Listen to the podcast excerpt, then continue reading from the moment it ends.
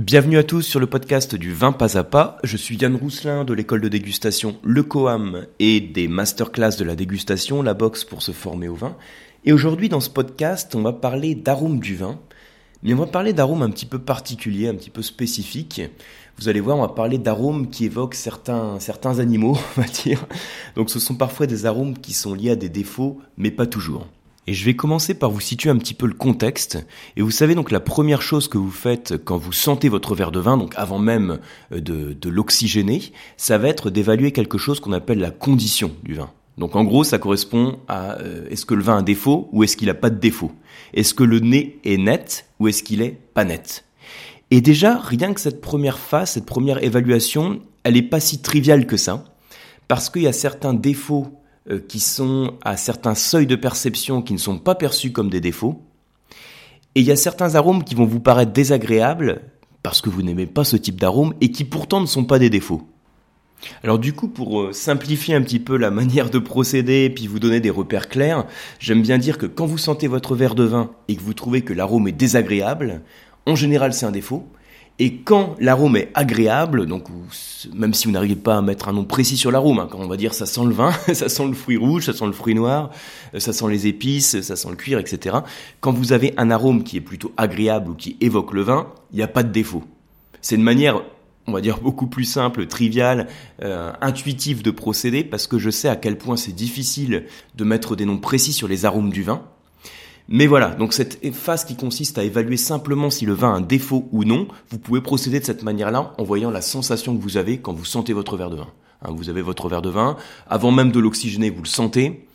Vous pouvez ensuite l'oxygéner pour libérer les arômes, et à ce moment-là, vous vous concentrez simplement sur est-ce qu'il y a quelque chose qui me dérange dans ce nez, euh, qui pourrait éventuellement évoquer un défaut? Et voilà, alors dans ce podcast, en fait, je ne veux pas vous parler des défauts de manière générale, je vous disais, je vais vous parler de quelques arômes spécifiques qui évoquent les familles, on va dire, un peu animales. Et je vais vous parler, parler de trois animaux, trois bêtes en particulier. Je vais vous parler de la souris, du cheval et du gibier. Parce que oui, on peut avoir tout ça dans, dans, son verre de vin. Donc la souris, le cheval et le gibier. Alors ce que je vais faire, c'est que je vais prendre chaque animal et puis je vais vous parler un petit peu de ce type d'arôme, euh, comment vous pouvez le caractériser et qu'est-ce que ça peut vouloir dire dans le vin que vous dégustez? Voilà comment on va procéder. Alors, premier arôme dont je voulais vous parler, c'est la souris, c'est ce qu'on appelle le goût de souris. Alors peut-être que ça vous dit rien du tout. Alors je ne sais pas si certains d'entre vous ont déjà eu des, souris, des élevages de souris. Hein. en fait, quand on parle de goût de souris, on fait référence à cette odeur, euh, on va dire un petit peu aigre, euh, animal, un petit peu aigre, hein, qui, est, lié à, cette, euh, à cet animal. Alors qu'est-ce que c'est? Alors ça peut arriver hein, dans un verre de vin on sent cet arôme qui est un petit peu désagréable, voire beaucoup. Et en fait, alors vous en doutez, hein, ça correspond à un défaut du vin. Et quand on caractérise les défauts, on parle très souvent d'un, enfin on utilise très souvent un terme qu'on appelle le terme euh, déviation. un terme qu'on appelle le terme, c'est pas très correct en termes de français, mais c'est pas grave, vous avez compris. Donc le terme qu'on utilise, c'est déviation. C'est-à-dire que le vin, au lieu d'évoluer tranquillement, hein, de suivre son petit bonhomme de chemin, de passer de sa phase de jeunesse, maturité, apogée, puis déclin, il va sur cette courbe d'évolution suivre une déviation qui va l'altérer. Et il y a deux grands types de déviations dans le vin. Vous avez des déviations qui sont dues à des bactéries ou des déviations qui sont dues à des levures. En gros, alors c'est à chaque fois des déviations, on va dire, qui sont dues à des micro-organismes, une attaque, on va dire, d'un micro-organisme qui fait que le vin va s'altérer et va, il va plus être qualitatif. Donc on appelle ça les déviations bactériennes ou levuriennes. Alors le goût de souris dont je parle, c'est une bactérie qui va provoquer ce défaut. Donc c'est ce qu'on appelle une déviation bactérienne, hein, c'est très logique en fait. Alors qu'est-ce qui se passe? C'est quoi le principe du goût de souris? En fait, c'est, on dit aussi que le, goût de souris, c'est quand euh, l'acide tartrique du vin est mangé par des bactéries. Alors qu'est-ce que ça veut dire ce truc? Alors vous savez que tous les vins euh, contiennent de l'acidité, donc c'est absolument pas un souci, hein. tous les vins sont riches en acidité, ça fait partie du vin, et vous avez plusieurs types d'acides organiques qui sont présents dans le vin. Hein, l'acide malique, l'acide lactique, par exemple, quand on parle de fermentation malolactique, c'est l'acide malique qui transforme en acide lactique. Et vous avez aussi l'acide tartrique en particulier. Et l'acide tartrique, sous, euh, dire, l'attaque de certaines bactéries et en particulier euh, sous l'influence des bactéries lactiques, l'acide tartrique, il va se transformer en un autre acide qui a un goût de souris. Alors, je vais vous citer le nom. Alors voilà, si si vous avez jamais fait de chimie, euh, voilà, je ne veux pas non plus vous faire partir en courant, c'est juste vous donner le terme. C'est ce qu'on appelle l'acide propionique. Donc en fait, hein, le, truc qu'il faut retenir, si, si ça vous dit rien du tout, les acides dont je parle, c'est simplement qu'il y a un type d'acide qui est dans le vin, qui, sous l'influence de bactéries, il va se changer. Cet acide tartrique qu'on a dans le vin, il va être mangé, et ça va donner un autre acide qui va puer, qui va donner ce goût de souris. Voilà. Alors, pour ceux qui veulent aller un petit peu plus loin, c'est l'acide tartrique, donc il se change en acide propionique, et puis ça donne aussi de l'acide acétique, du vinaigre du coup, et un petit peu de CO2. Voilà. Donc en général, quand le vin sent la souris, hein, il devient aussi un peu trouble. Et puis, euh, euh, il perd l'acidité de l'acide tartrique, euh, il devient un peu aigre. C'est l'aigreur aussi qui est apportée par l'acide acétique. Voilà le truc. Donc ça, c'est le premier animal dont je voulais vous parler. Alors, je ne sais pas si vous avez déjà senti ce type d'arôme en sentant un verre de vin. Alors vous allez me dire, faut déjà avoir peut-être déjà senti des souris. Alors certes, hein, donc c'est cette odeur un, petit peu aigre, un animal dont je vous parlais tout à l'heure. Donc ça, c'est une première chose qui correspond clairement à un défaut. Alors après, l'autre animal dont on va parler, donc on va, changer de format, on va passer de la souris au cheval. donc le cheval, donc ça peut arriver hein, quand vous sentez un verre de vin, que vous sentiez un arôme qui va évoquer le cheval. Alors ça peut évoquer euh, euh, l'étable, hein, l'écurie, hein, tout ce qui est lié au, cheval. Alors après, là aussi, enfin là aussi, euh, à la différence plutôt du goût de souris, dans le cas du cheval, quand vous avez une odeur qui est légère, assez discrète, c'est pas forcément problématique. Parce que dans ce cas-là, cette odeur de cheval peut évoquer aussi un peu le cuir, et ça, en fait, ça va participer à la complexité du vin. Et ça veut dire que dans ce cas-là, pour parler d'un défaut, il faut parler d'un arôme qui est prépondérant. C'est-à-dire qu'un arôme qui est présent et qui va masquer le fruit et la fraîcheur du vin, qui va dominer et écraser le reste des arômes. Donc c'est toujours une question d'équilibre. Et je dirais que cette odeur de cheval, peut être liée à différentes choses. Alors elle peut être liée au cépage, elle peut être liée aussi à l'élevage, ça peut être aussi lié à la réduction, c'est-à-dire la réduction c'est le quand le vin ne respire pas, si vous voulez, quand il est en bouteille, au moment où vous ouvrez la bouteille, le vin est en réduction dans la bouteille, il a besoin d'ouvrir, de respirer.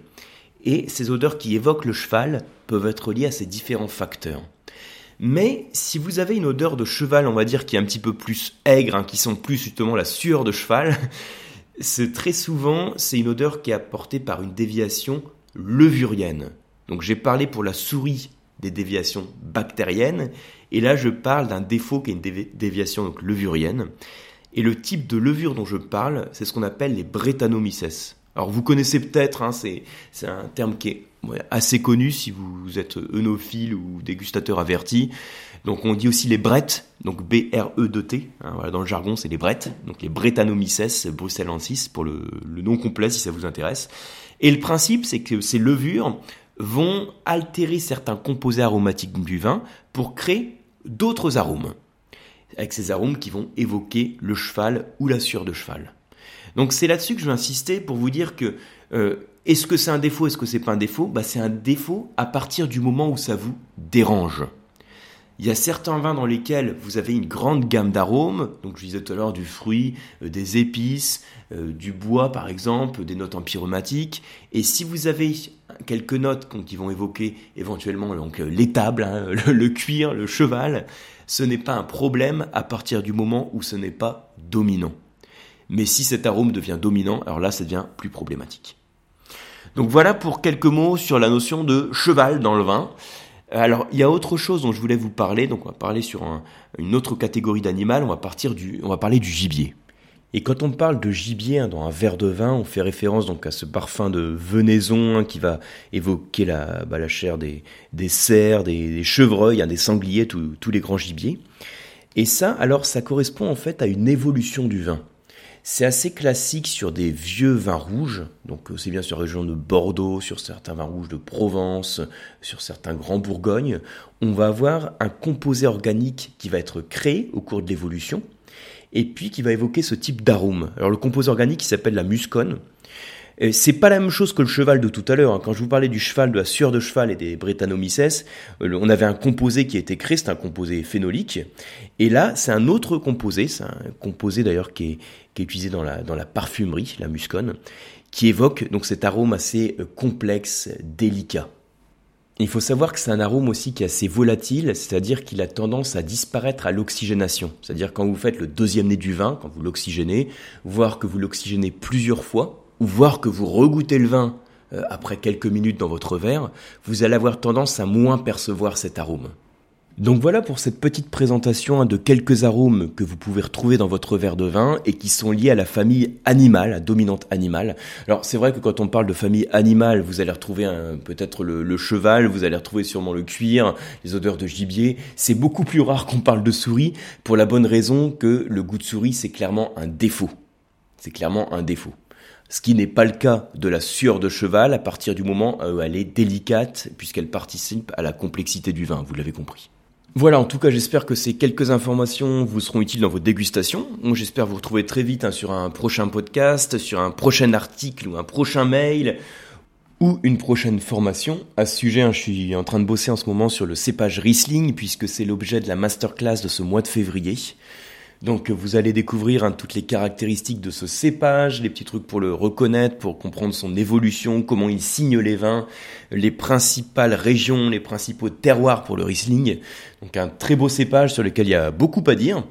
Et puis j'espère aussi vous retrouver sur les cours d'onologie du Quam. Et comme souvent, je vous invite à laisser un petit avis sur, euh, sur iTunes, un petit avis positif sur le podcast. C'est une manière de le faire connaître et de, de bien le référencer pour qu'il soit connu par un maximum de passionnés du vin. Merci beaucoup et je vous dis à très bientôt.